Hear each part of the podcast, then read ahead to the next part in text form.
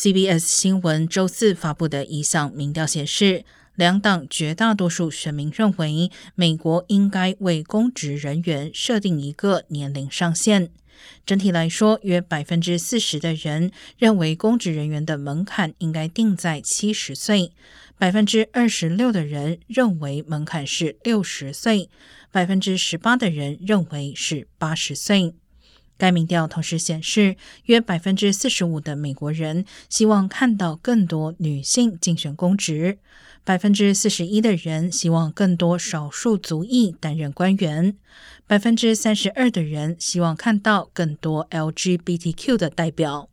希望看到这类改变的年轻人比例为百分之四十七，几乎是年长者的四倍。